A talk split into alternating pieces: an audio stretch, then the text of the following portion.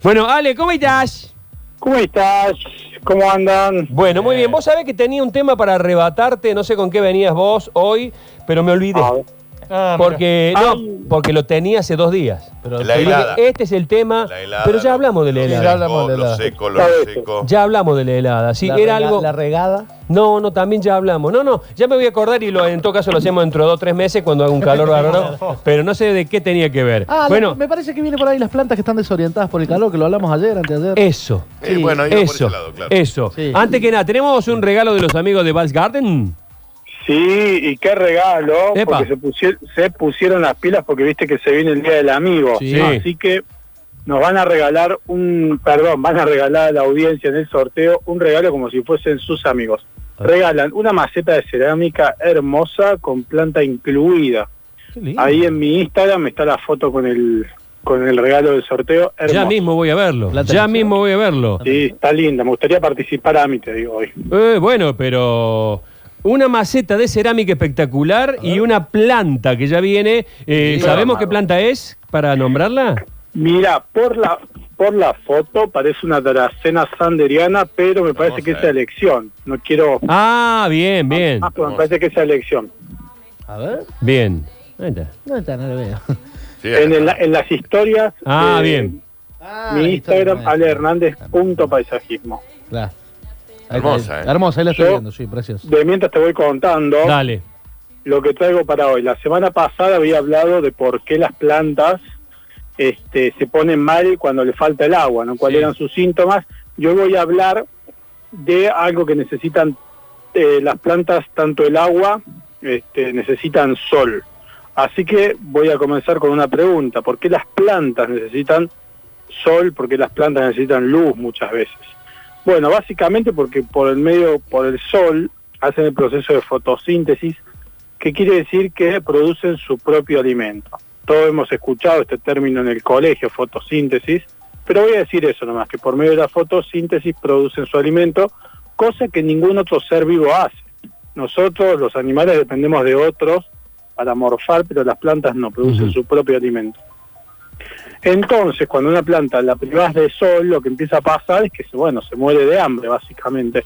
Por eso, cuando vamos al vivero nos preguntan, esa planta que vas a poner, el lugar ese tiene mucho sol, poco sol. Y después están las plantas estas que llamamos de interior, que como son de climas tropicales, viven en la parte del sotobosque, se dice que la parte más baja, y lo que sucede es que como los árboles hacen todo un techo verde, lo privan de sol, y las plantas han crecido entonces sin sol, solamente con luz. Eh, si querés, voy a, a decirte qué síntomas muestra la planta cuando le falta sol. Dale, breve, Eh, breve, porque hay muchos mensajes, ¿eh? ¿Querés que hagamos los mensajes de esa parte, parte 2 la semana que Sí, viene? dale, dale, dale, porque son muchísimos los mensajes que están entrando al 3513-506-360 para hacerle bueno. preguntas a Dale y llevarte una maceta de cerámica espectacular con una planta, ¿eh? Eh, gentileza de los amigos de Sí. Vals Garden. ¿Cómo seguimos a Vals Garden en redes sociales? Vals con B corta, valsgarden.com y tiene su tienda web que los oyentes de Radio Suceso, en la parte donde dice descuento, ponen, escriben Radio Suceso y automáticamente van a tener un 15% de descuento en sus compras.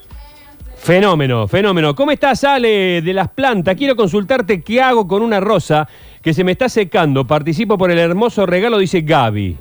No se está secando, Gaby, se está yendo a dormir, así que se va a quedar sin hojas y quédate tranquilo porque ahora cuando comience la primavera vuelve a brotar.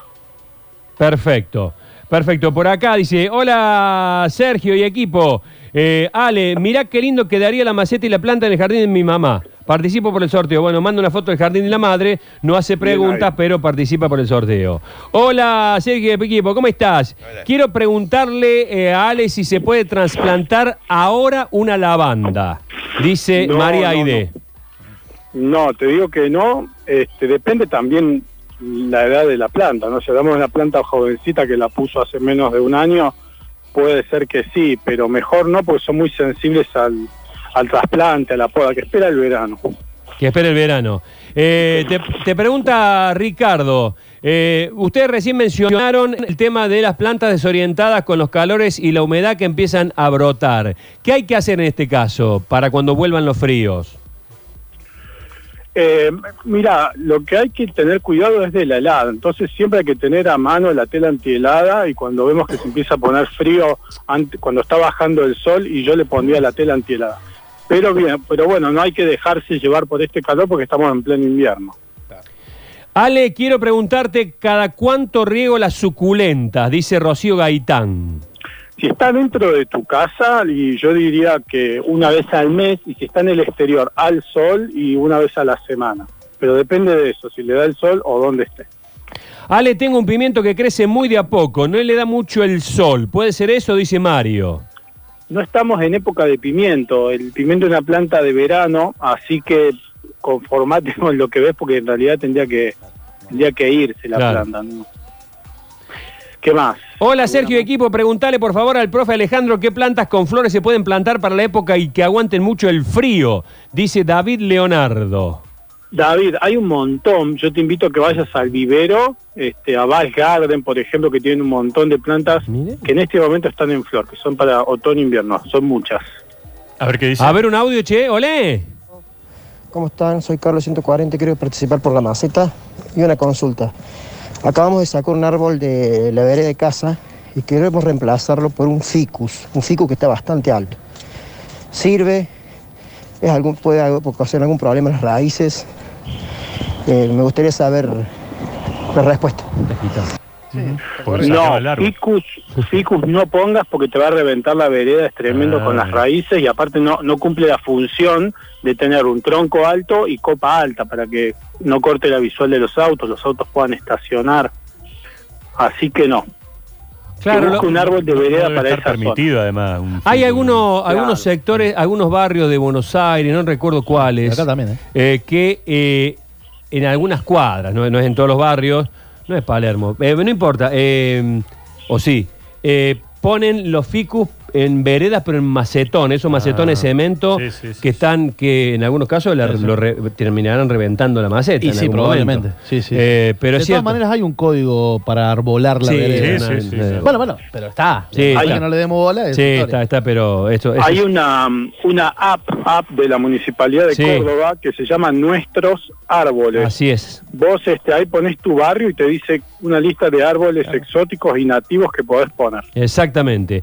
Ale, ¿algún consejo para la Santa Rita? La tengo en maceta, no tiene hojas verdes, pero están dando algunas eh, bráqueas de color fucsia. ¿Cómo nutro esa tierra? Mira, la, la Santa Rita en este momento se va a quemar por el frío, así que tendrías que tenerla con tela antihelada, tapada, y después cuando venga el agosto, septiembre, tirar un puñadito de humus de lombriz, que es suficiente comida. Bien. Eh, siguen llegando mensajes 351-3506-360. Doc- Sí, perfecto.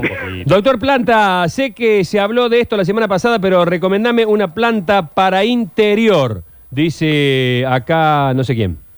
Bueno, depende primero si te gusta o no cuidar la planta y también si hay mucha luz o poca luz, pero te tiro un dato, si hay poca luz tenés que ir al vivero y buscar plantas de interior de hoja oscura, no de verde claro, sino de hoja oscura, y si tenés una buena luz, podés poner Spatifilium, eh, Dim- eh, tropic o Sansevieria, que es bastante fácil. Buenísimo. Pregunta para el profe Ale, ¿qué opinás cómo se plantó Scaloni contra Brasil? No, no, pero no tiene nada que ver. El tiempo que pierdo con estas preguntas, loco. Sergio, ¿cómo estás? Para el yuyero, las raíces de la palta, ¿son muy invasivas? No le digan yuyero. Sí, totalmente, totalmente. Hay que plantarlo lejos de las medianeras, a tres metros. Este, y bueno, lejos del pozo negro también, porque Claro, tiende a ir hacia ahí a siempre. buscar agua. Eh, a la rosa, ¿la tapo por posibles heladas? Vuelve a preguntar Gaby. No, no para nada. Las plantas que pierden la hoja, que se quedan los palitos, no hace falta hacerle nada en invierno. Eh, ¿Puede ser que la planta... ¿Puede ser que una planta muera por el humo de un cigarrillo? Est- Están fumando mucho, pero... Fuerte y encerrado. Sí, es- claro.